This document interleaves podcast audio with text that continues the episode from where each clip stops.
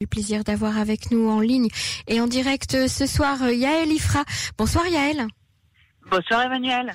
Alors ce soir c'est une chronique économique hein, que nous avons euh, préparée euh, pour nos auditeurs, euh, Yael, puisque la journée a été très longue à la Knesset. Aujourd'hui il y a beaucoup beaucoup de, de choses à, à, informer, à expliquer à nos auditeurs. Alors ma première question, que va-t-il se passer aujourd'hui et dans les, dans les semaines qui viennent pour l'économie israélienne, Yael? Je sais que c'est une question très large, mais on a entendu le ministre des Finances qui a parlé d'une perte de 30 35 billions de shekels pour ce nouveau euh, confinement. Alors, euh, qu'en pensez-vous? Bah écoutez, euh, on n'est pas dans une situation finalement si, si souriante que ça, je dirais. on se doute que le corona cause des dommages économiques dans la totalité des pays du monde. Mais là, il y a un rapport de l'OCDE sur Israël qui a été publié hier et qui est en fait assez inquiétant puisque tout en donnant une note qu'il euh, affirme lui-même être généreuse à Israël, c'est-à-dire qu'en gros, il explique que euh, la récession en Israël ne sera pas si grave, ce que le Premier ministre nous a rappelé à plusieurs reprises. On table sur une récession de l'ordre de 6%. Euh, par contre, il explique que l'économie israélienne est en train de traverser un choc majeur et que si Israël ne se lance pas très rapidement dans des réformes structurelles très importantes, le coût à payer sera très lourd. Vous vous souvenez, Emmanuel, qu'au début de la crise, on avait quand même dit avec pas mal d'optimisme que certes, cette crise était dure, mais que d'abord on allait s'en sortir, ce dont on ne doute pas euh, encore aujourd'hui, euh, mais que surtout il ne fallait pas gâcher la crise que c'était l'opportunité de faire toutes sortes de réformes qu'on n'aurait pas fait autrement. Euh, enfin, il y avait quand même tout un discours qui a immédiatement été tenu par toutes sortes de responsables et d'experts. Et ben six mois plus tard, où on en est, ben on se rend compte que on est en train de laisser filer le temps, que les dommages sont extrêmement lourds et que Israël n'est pas n'a pas été capable, l'économie, le pays, les dirigeants, enfin, étant donné l'état politique, c'est extrêmement compliqué. On n'a pas été capable de prendre les choses à bras le corps comme on aurait dû le faire et d'en profiter effectivement pour remettre à plat euh, tout un ensemble de, problèmes. Alors on va commencer par, euh, on en a déjà parlé, euh, vous savez que c'est un problème dont, dont, je parle souvent, c'est le travail. Alors on a déjà expliqué qu'en raison de systèmes informatiques qui ne fonctionnent pas, de statistiques qui ne sont pas croisées, on ne peut pas mettre en Israël le système de chômage partiel comme il existe dans la plupart des pays du monde. Ensuite, il y a eu un énorme plan de, de formation formation professionnelle qui a été prévue dans le budget, plus de 700 millions de shekels. Figurez-vous que rien n'a été fait en six mois, rien. Le ministère du Travail, une fois plus, ne veut pas lâcher le morceau. On n'est pas capable de se mettre d'accord sur l'équipe qui est censée mettre en place tout ce système de réforme et sur les, sur sur les personnes qui vont l'effectuer. Donc ça, c'est le travail. Le budget, n'en parlons pas. On n'est toujours pas capable de faire passer un budget en Israël pour des raisons politiques essentiellement, bien entendu, aussi parce que le ministère euh, des Finances essaye de garder la main sur la bourse, si bien que l'OCDE en a été réduite à recommander dans son rapport que Israël mette en place une autorité indépendante qui sera capable de surveiller la mise en place et l'exécution du budget. Vous imaginez, le budget, c'est le premier élément de la souveraineté économique d'un État ou de sa souveraineté tout court d'ailleurs, et, on n'est pas capable de le faire. Alors là, on se rend compte qu'il n'y aura pas de budget 2020, donc euh, un pays développé de l'OCDE qui aura passé toute l'année sans budget. On ne sait pas s'il y aura de budget 2021. On ne sait pas si les fonctionnaires ont commencé à travailler dessus. Donc euh, pour l'instant, il n'y a absolument rien. Et une sortie de crise, ça se planifie. Et le budget, c'est l'outil de travail de cette planification. On ne voit rien venir. Donc le budget, le travail, et puis les infrastructures. Euh, donc le, le, plan du métro de Tel Aviv qui devait être accéléré a été au contraire extrêmement. on devait donner à une société extérieure pour vérifier qu'il va pas coûter dix fois plus cher, etc. Ça n'a pas été fait. Le travail sur euh, l'éducation, bon, euh, on en parlera après de l'éducation. Une fois de plus, on ne voit rien venir et on est en train de se rendre compte que de la même façon que quand on ouvre la main, vous savez, si on ferme pas bien le poing, le sable s'écoule euh, entre vos doigts. Et ben Israël est en train de se laisser s'écouler d'une façon complètement folle. Enfin, vous voyez, c'est comme ce, ce confinement qu'on a vu venir, qu'on a vu arriver de façon inéluctable alors on voit la crise économique, on voit les dommages qui vont être causés. L'OCDE explique que si ces réformes structurelles ne sont pas euh, faites au plus vite, eh bien on se retrouvera face à un développement qui sera complètement ralenti et que Israël va perdre en 5 à 6 ans la totalité des acquis des dix dernières années. Je ne sais pas si vous imaginez. C'est le miracle économique qu'on a connu et euh, dont s'enorgueillit euh, à, à, assez juste titre, euh, du moins pour une partie, Binyamin Netanyahu qui va disparaître. On va se retrouver comme un pays de seconde zone, comme un pays émergent.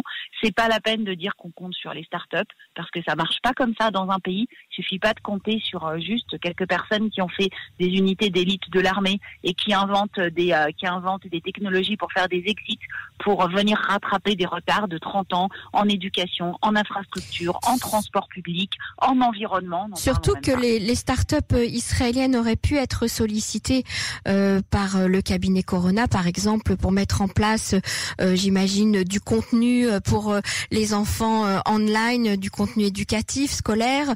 les startups auraient pu être sollicitées pour organiser ou mettre en place des applications beaucoup plus efficaces que celles qu'on a qu'on a utilisées jusqu'à maintenant, qui ont envoyé en, en isolement des personnes qui n'avaient pas été mises en contact avec des mhm. malades du corona, mhm. etc. Les startups peuvent aussi fuir, elles peuvent aussi partir à l'étranger, euh, se déplacer, changer de pays euh, si en Israël l'économie ne les soutient pas? Elles le font largement d'ailleurs. Il y a énormément de startups qui, euh, qui en ont assez. Et c'est pas tellement pour des questions d'impôts, par exemple, comme on en parle tout le temps en France, parce que l'impôt sur les sociétés est au contraire euh, assez faible en Israël, à mes yeux beaucoup trop faible. Euh, c'est parce que les lourdeurs de l'État sont insupportables. Il faut comprendre qu'en fait, en Israël, l'État ne marche pas. Il ne fonctionne pas. Il est trop lourd. Il a été incapable de se réformer. Les liens, j'allais dire, incestueux entre les fonctionnaires, l'État, les entreprises et les politiques sont beaucoup trop forts pour que velléités de réforme qu'on ait, elles puissent être menées.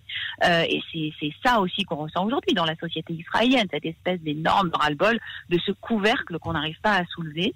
Et, euh, et oui, effectivement, le, le, constat est assez, euh, est assez sinistre.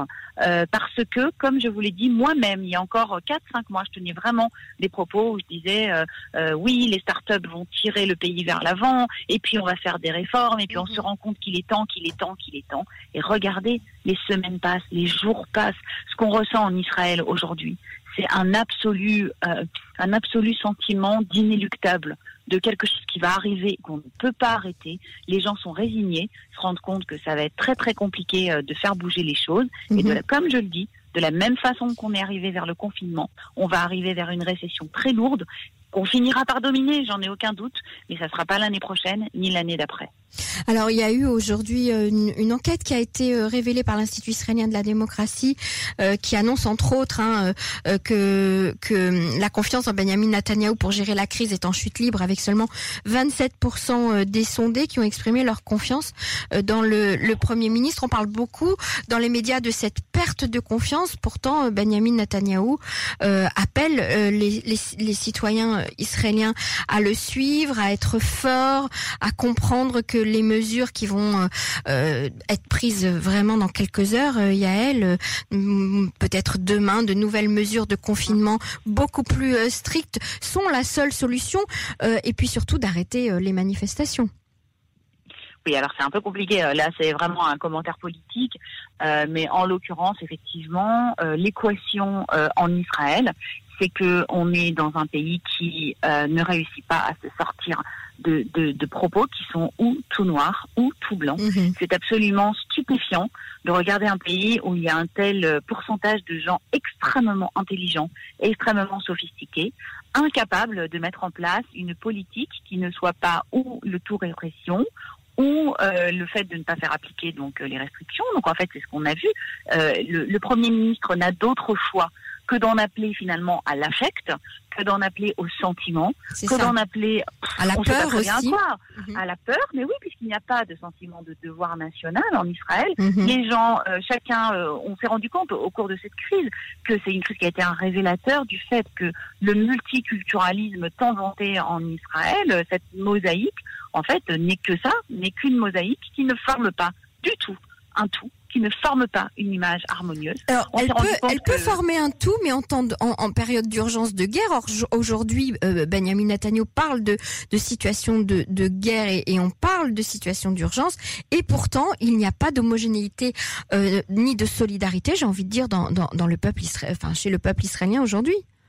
Absolument, mais c'est parce qu'on est dans le civil, on n'est pas dans le militaire. Parce que quand on est en, temps de, en temps de guerre ou en temps de menace sécuritaire, n'oubliez pas que quand c'est l'armée qui tire euh, la, qui tire le, le chariot, j'allais dire, on sait qui est derrière je veux dire, les populations qui aujourd'hui sont, qui sont le plus concernées par la maladie, c'est-à-dire les populations arabes et les populations ultra-orthodoxes, ne mhm. sont pas concernées finalement par les situations sécuritaires. Elles le sont parce que ce sont des populations civiles, mais elles n'ont pas, elles ne font pas partie, elles ne servent pas dans l'armée, mhm. donc elles ne sont pas sollicitées au même titre que les familles qui ont toutes un fils, une fille, enfin quelqu'un qui a servi, etc. Du coup, c'est pas du tout la même chose. Elles restent passives et finalement elles se laissent défendre. Aujourd'hui, on demande à ces populations-là, justement, qui sont celles qui se sont finalement habituées à être en dehors de l'équation civile en Israël. Et je pense que là est un énorme problème sur lequel personne ne met le doigt. C'est-à-dire qu'en Israël, le niveau des obligations civiles, civiques, pour un certain nombre de populations a été beaucoup trop baissé pour des raisons de convenance, pour des raisons sécuritaires, comme on le dit, pour des raisons politiques. Et on ne peut donc pas solliciter des personnes qui tout simplement ne sont pas habituées à contribuer à la société au niveau civil. Hein, je parle, je ne vous dis pas du tout euh, euh, au niveau de travailler. Ou... Voilà, c'est-à-dire que quand vous n'avez pas de service, qu'on ne vous sollicite pas en tant que citoyen, qu'on ne vous dit pas que vous êtes indispensable à l'État, mais qu'on vous met en situation de satellite ou en situation de quelqu'un qui reçoit et non pas qui donne, eh bien le jour où il faut donner, vous ne savez pas donner. Je pense que c'est un problème majeur en Israël. C'est pour ça d'ailleurs que beaucoup d'hommes politiques travaillent sur un système de service civique en Israël. Mm Shai Piron, l'ancien ministre de l'Éducation, euh, veut absolument instituer un service civil qui, qui comprendra toutes les composantes de la population arabe, ultra-orthodoxe, quel qu'il soit, euh, objecteur de conscience, tout le monde devra donner un an ou deux pour la société au sens large. Oui, parce, que ça passe par l'éducation, en fait, tout à fait. oui, on ne peut pas se sentir concerné par une société qu'on ne fréquente pas et qui mhm. n'est qu'une pourvoyeuse de services, de routes, euh, d'électricité ou d'hôpitaux. Ce n'est pas possible. Donc, les gens ne se sentent pas concernés. C'est un très très gros problème. Vous me tendez la perche, vous parlez euh, d'hôpitaux euh, il y a elle. Cette semaine, on, on, on, a pu suivre cette polémique euh, autour de la saturation des hôpitaux en Israël. Alors dans un premier temps, on a on a annoncé que certains hôpitaux étaient saturés, donc certains malades allaient être transférés vers des hôpitaux moins saturés, comme les hôpitaux du centre par exemple. Et puis tout d'un coup, on s'est rendu compte que tous les hôpitaux étaient saturés, qu'il y avait des lits mais qu'il n'y avait pas suffisamment de personnel. Certains chiffres euh, de, taux de fréquentation des hôpitaux ont été annoncés par le ministère de la Santé qui ont été immédiatement contredits par les directeurs d'hôpitaux. Et puis on nous annonce également qu'on va monter des hôpitaux de campagne. Alors, est-ce que vous pouvez nous aider un petit peu à faire le tri et à y voir un petit peu plus clair sur cette situation médicale et surtout hospitalière? Parce que c'est ça la question. Demain, aujourd'hui on a 7000 personnes contaminées. Demain, on se retrouve avec plus de 1000 personnes à hospitaliser. Qu'est-ce se passera alors écoutez, donc je, je, préviens tout de suite les auditeurs que je ne vais pas tenir des propos euh, hyper consensuels ici, euh, comme toujours sur le système de la santé, qui se trouve que je connais un petit peu parce que j'ai travaillé au, sein de la commission de la santé euh, de la Knesset. Bon, bah, c'est un c'est un narratif qui a été qui a été monté de toutes pièces par le ministère de la santé. Alors je ne dis pas je ne dis pas loin de là que les médecins n'ont pas beaucoup de travail.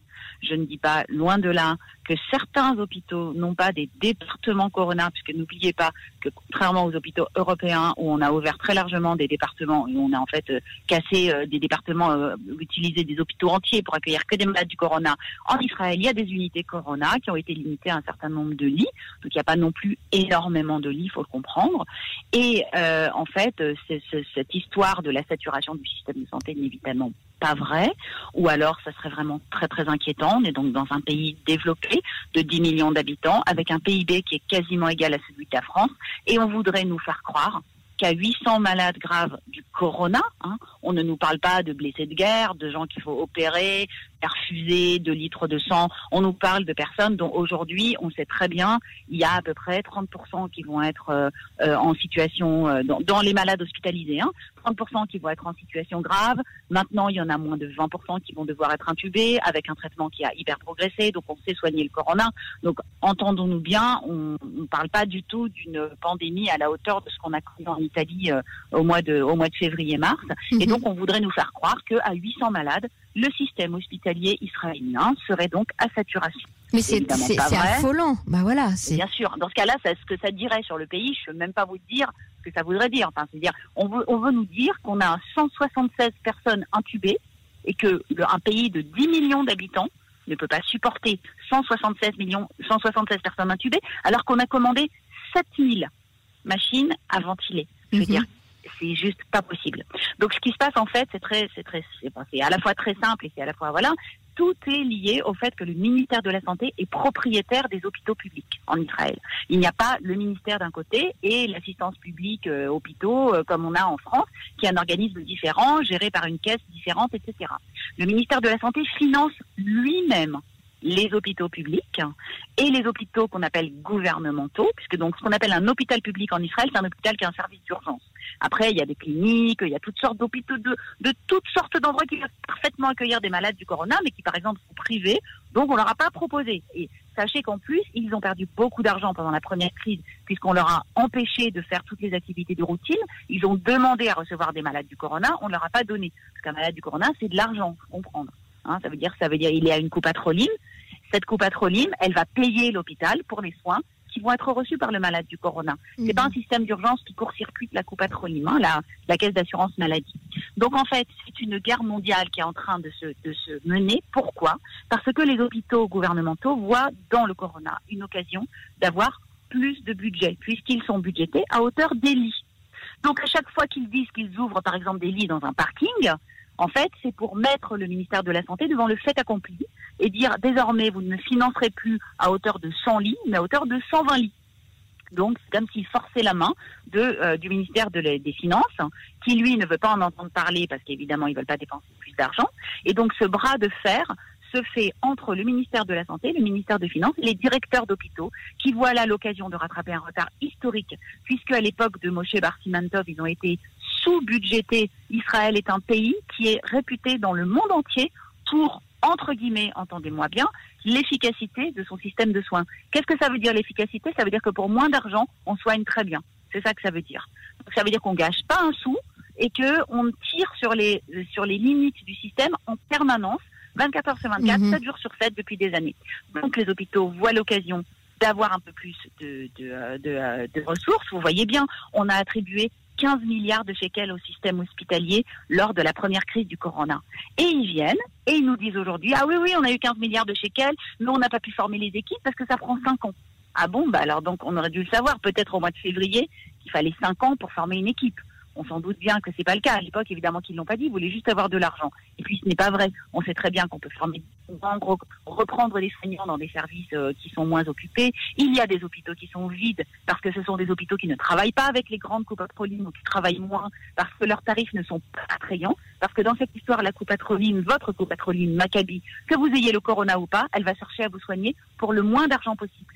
Les hôpitaux se font la concurrence pour avoir le maximum de malades et le maximum de lits. Et c'est comme ça que tous les malades d'Israël arrivent dans les mêmes 15 hôpitaux. Voilà. Bon, Donc c'est un petit peu. Il y a, il y a quand même une pénurie de, de personnel médical. Il y a beaucoup de, de, de membres euh, de- du personnel médical hospitalier qui est en Il y a beaucoup isolement. en bidoud. En Oui, voilà, on y- ce soir. Absolument. Euh, il manque de personnel. On, on- on- note au passage que euh, nos infirmières francophones attendent toujours l'autorisation euh, de travailler alors qu'elles ont euh, été formées en sûr. France et qu'elles ont une, de l'expérience. Euh, alors, alors qu'on manque de personnel en Israël, elles sont à la maison à attendre qu'on reconnaisse euh, leur diplôme. Les hôpitaux attendent qu'on leur donne de l'argent. Euh, Il y a des lits, mais il n'y a pas suffisamment de personnel. Euh, C'est un bras de fer qui va se terminer comment? Bah, on ne sait pas très bien comment ça va se terminer, mais c'est surtout le discours qui est tenu et, la population israélienne qui est en fait sommée de payer le prix de ces guerres en restant chez elle, enfermée, et le prix que ça va coûter à l'économie, on n'en parle même pas, personne n'y pense, parce Mhm. que chacun en Israël est arc-bouté sur son petit intérêt personnel, et donc les hôpitaux s'en fichent complètement, hein, parce que bon, de toute façon, y a, cet argent va bien arriver de quelque part. Le ministère des Finances voit l'occasion d'économiser. C'est extrêmement compliqué. On n'entend pas de discours comme on en a pu entendre en France, avec ça va être très dur, mais on va tenir, on est là pour ça, c'est notre métier. Non, on entend uniquement des discours, bah, c'est comme d'habitude, hein. on peut pas, on va pas tenir, il n'y a pas d'argent, on n'y arrivera pas, faut que vous restiez chez nous pour nous épargner. Vous n'allez pas À vous faire des copains là, hein? Non, bah, je sais. À quoi ça sert d'avoir des hôpitaux dans ce cas-là hein? Je veux dire, on peut tous rester chez nous toute la journée, comme ça on évitera de tomber malade et d'encombrer les services hospitaliers. Je veux dire, c'est vraiment incroyable d'entendre des choses comme ça, et je ne suis pas la seule, croyez-moi. À, tenir des propos, euh, en tout cas à la Knesset, on entend beaucoup de députés. On est quand même indignés, on paye des impôts, on a un système de santé, on l'a financé, les médecins gagnent des salaires très élevés en Israël c'est pas pour qu'à 176 malades intubés, on vienne nous dire que le système de santé d'un pays de 10 millions d'habitants, avec un PIB égal à celui de l'Europe, est à saturation. Très franchement, ça dépasse l'entendement. Donc, dans ce cas-là, il faut réattribuer les ressources, donner des malades aux services privés, donner aux petits hôpitaux. Bizarrement, personne n'en parle. Personne n'en parle. Mmh. Le troisième sujet qu'on souhaitait aborder euh, toutes les deux ce soir, euh, Yael, c'est un sujet qui nous tient vraiment euh, à cœur. C'est le sujet sur lequel vous travaillez euh, au quotidien. Il s'agit de l'éducation des enfants. Alors, les enfants vont-ils un jour retourner à l'école? Ah bah écoutez, vous voyez, tout ce que de raconter sur l'hôpital s'applique exactement de la même façon à l'école. Je, je, me doutais que vous alliez me dire ça. Bah oui, parce que c'est toujours les mêmes schémas qu'on retrouve en Israël, hein, qui s'appliquent, parce que c'est la façon de fonctionner euh, du pays et, et, en particulier du gouvernement. Euh, alors qu'est-ce qui se passe? Donc on a euh, fermé la totalité des écoles, tout en ne fermant pas le marché du travail. Mhm. Euh, le tout puissant syndicat enseignant euh, de euh, donc la Istadrout Amorim donc a décidé que il n'était pas question que les que les profs se mettent en danger. Bon, il y a un certain nombre de professeurs qui ont été contaminés, mais très très peu. Donc je rappelle que les que les chiffres que toutes les études internationales montrent de façon absolue que les enfants entre 0 et 9 ans, entre 0 et 10 ans même, contaminent extrêmement peu et sont eux-mêmes très peu contaminés. Mhm. Donc ils représentent à peu près en gros 0,1% euh, euh, de euh, l'ensemble des malades. Eux pourraient retourner à l'école alors. Mais bien sûr. Ils représentent à peine 5% des malades du corona, alors qu'ils représentent plus de 12% de la population. Donc on est à trois fois moins, alors même qu'ils sont rentrés à l'école. Au jour d'aujourd'hui, hein, la statistique d'aujourd'hui, 5,6%. D'accord Effectivement, au-dessus, à partir de 10 ans, euh, même vers l'âge de 13 ans, ça se retourne. Et là, c'est le contraire. Les âges de collège et de lycée sont extrêmement contagieux et eux-mêmes contaminent beaucoup. Donc il faut absolument les préserver. Le système qui avait été mis en place des capsules du ministre Galante, mhm. on a très bien vu depuis le début de l'année qu'il ne fonctionnait pas, puisque tout un système d'aménagement a été mis en place pour permettre à toute l'industrie euh, des, des, centres aérés, euh, euh, des, des vous savez, des fameuses, des fameux programmes supplémentaires, etc., de fonctionner. Donc on a permis à des moniteurs, à des gens qui qui faisaient des activités extérieures de rentrer dans les écoles et de rencontrer chacun jusqu'à 30 groupes par jour. Mhm. Donc, si vous voulez, ça pose un petit peu problème. Si vous avez un prof de foot, je sais pas moi, qui est malade, il pouvait contaminer en une semaine, on avait calculé qu'il pouvait contaminer plus de 1000 élèves à lui tout seul. Donc, très très rapidement, il y a eu des cas de contamination. Mais dans les petites classes, ça ne se justifiait absolument pas, euh, puisque on, voilà. Alors le problème, c'est que la négociation avec le syndicat, alors euh, Galante, le ministre de l'Éducation, euh, avait fait un, s'était pris un très très gros échec au mois de juin, alors qu'il a essayé d'obliger, vous vous souvenez à l'époque, les profs à rendre des jours de vacances en échange des jours non travaillés à Pessard. Il mhm. les a attaqués au prud'homme. Il s'est fait débouter complètement. Et donc là, il a décidé de ne pas se confronter et il a plié euh, bagage immédiatement, si bien qu'on a fermé toutes les écoles y compris les, enfin, à partir de la maternelle, alors même que les parents doivent travailler. On a mis en place un système complètement abracadabrant d'enseignement à distance et par Zoom pour des enfants de 3 ans, 4 ans et 5 ans. Alors, je vous laisse imaginer le tableau. Bon, ça a été largement relayé par les médias. Euh, deux gamins de 4 ans qui sont censés se souvenir qu'à 10 heures, ils ont un Zoom. Hein et puis se connecter pour parler à leur maîtresse, hein, parce qu'en faisant bien attention à ce qu'on voit leur visage et en comprenant hein, de quoi il s'agit, qu'il s'agit d'une interaction avec la maîtresse qu'ils ont vue en tout et pour tout pendant deux semaines en début d'année, puisqu'ils étaient encore en adaptation. Donc évidemment, c'est complètement idiot et ça sert à rien. Elles-mêmes, les maîtresses de maternelle, euh, se réfrènent de dire que ça sert à rien parce qu'on leur compte un temps plein pour lequel elles touchent un plein salaire. Mhm. On leur a collé des rendez-vous avec les enfants, un coup 20 minutes, un coup 5 minutes, un coup ils sont 5, un coup c'est la classe. Bon, enfin, ça ne marche absolument pas. Donc là, tout le monde est d'accord que c'est ridicule, surtout pour des enfants non contagieux et non contaminants et mhm. eux-mêmes n'attrapant pas la maladie. Et puis évidemment aussi les petites classes. Et pendant ce temps-là, les parents sont censés, par un miracle que personne ne comprend, aller au travail. Aller au travail ou travailler de la maison ah, tout le monde ne peut pas travailler de la maison. Si vous êtes, euh, je sais pas moi, si vous êtes vendeuse dans un magasin, tous les magasins ne sont pas fermés. Bah, vous mhm. devez y aller. Non, j'ai dit ou travailler de la maison ou aller au travail. Et les grands-parents ne peuvent pas garder les enfants euh, pour euh, pouvoir aider euh, leurs enfants. Les, les, les, mères qui, qui, travaillent de la maison, qui font du télétravail, se retrouvent avec plusieurs enfants autour d'elles, avec dans l'impossibilité de travailler en dehors des heures de la, enfin en dehors des heures de la nuit. enfin, c'est, ce sont des situations insupportables. Bien sûr, sans côté que les enseignants eux-mêmes ont des enfants. Bien sûr. Donc la maîtresse, elle doit en même temps donner cours, essayer de, ou les profs doivent donner cours tout en essayant de, que leurs enfants soient occupés eux-mêmes. Et puis il faut avoir beaucoup d'ordinateurs aussi. Hein, en plus, il faut un, hein. ordinateur par personne. Alors la, la, la réponse à la question, est-ce que nos enfants vont retourner à l'école? Oui ou non d'après vous? Alors nous, on a demandé à la commission euh, de faire retourner le plus vite possible, c'est-à-dire donc là les, les, écoles sont fermées, donc je vous le rappelle, jusqu'au 11 octobre. C'est-à-dire elles sont censées rouvrir le lendemain. Pour l'instant, le texte de loi dit qu'elles rouvriront le lendemain de Soukhot, mhm. même si le gouvernement a déjà annoncé son intention de rallonger euh, le, euh, le, confinement. Donc on ne sait pas ce qu'il en sera. Ça doit être de nouveau. On attend la semaine prochaine des nouveaux décrets qu'on va de nouveau discuter. Mhm. Nous, on a demandé euh, à la commission, au ministère de l'Éducation, de scinder l'article du décret qui dit que les institutions scolaires sont entièrement fermées en âge pour qu'on puisse repermettre l'ouverture des maternelles au moins et des petites classes euh, de, euh, du primaire. Pour l'instant, ça n'a pas été fait. On, bah, il y a également les crèches. Hein. Les, les, maternelles privées n'ont pas le droit d'ouvrir. Enfin, je veux dire, on a décidé que les enfants étaient punis, que les parents devaient aller travailler. Donc, on espère que euh, le bon sens va être entendu. Le problème, c'est que la, le, le ministère qui émet les décrets qui disent que les écoles vont fermer, ce n'est pas le ministère de l'Éducation, c'est le ministère de la Santé. De la Santé. Et le ministère de la Santé en Israël, comme on l'a déjà dit, mais pour plein d'affaires, souvenez-vous, y compris, vous vous souvenez quand on avait parlé de l'histoire des, médic des, euh, des dentifrices qui en Israël ont des médicaments, mhm. tout ça parce qu'il y a eu une affaire, une fois de lait, la fameuse affaire du lait remédia, où un bébé avait, avait, été, euh, avait, été, avait été mort euh, empoisonné, et donc le ministère de la Santé a décidé que risque zéro, c'est égal à tout interdire. Ben, c'est exactement la même chose, on est dans une politique du risque zéro. On voudrait qu'en Israël, au milieu d'une pandémie mondiale, il n'y ait aucun mort. C'est ce qu'on souhaiterait, bien entendu, du fond du cœur.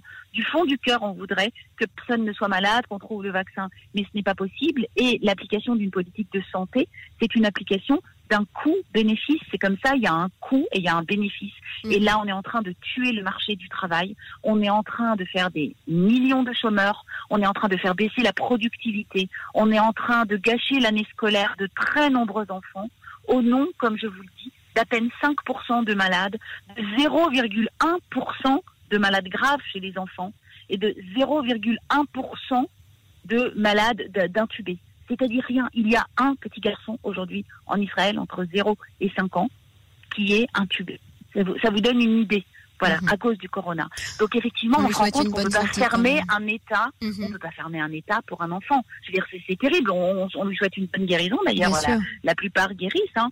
Donc c'est pour ça qu'il faut absolument que ce soit entendu, que les parents se battent. Et donc je finis simplement en disant que pour cette pour cette lutte, euh, on a mobilisé nous à l'intérieur de la commission. Et moi, ça fait une semaine que je travaille de façon intensive avec euh, l'association de parents d'élèves israéliennes qui sont des gens extraordinaires et qui eux ont monté un sondage. En une journée, ils ont eu 50 000 réponses de parents et d'enfants sur l'implication des parents sur le Zoom, l'impossibilité de travailler et d'étudier en même temps, la frustration face à ces cours, le fait que les enfants sont en train de perdre leur capacité de sociabilité, les parents sont en train de se mobiliser, de se faire entendre. Et je pense qu'une fois de plus, j'ai toujours la même chose. Il faut que les citoyens en Israël prennent les choses en main, se fassent entendre, fassent valoir où est le bien public, se mettent devant le pouvoir, devant les ministères, et leur disent on existe, ce pays, il est pour nous, on, veut vivre, on veut gagner notre vie, on veut travailler, on veut contribuer aussi, et il faut nous laisser absolument nous regarder en face et cesser des politiques aveugles qui consistent à appliquer en fait des mesures sans regarder les personnes, sans regarder en face, comme on dit en hébreu l'expression regarder dans les yeux, sans regarder dans les yeux les personnes à qui ces politiques s'appliquent, qui sont tous les citoyens de l'État d'Israël. Yael Ifra, je rappelle que vous êtes conseillère parlementaire euh, donc à la Knesset d'Israël. Merci beaucoup pour euh, votre intervention ce soir. C'était passionnant comme chaque semaine. Euh, je vous souhaite Gmar Tova et je vous retrouve la semaine prochaine. Gmar Tova, merci Emmanuel. Au revoir Yael.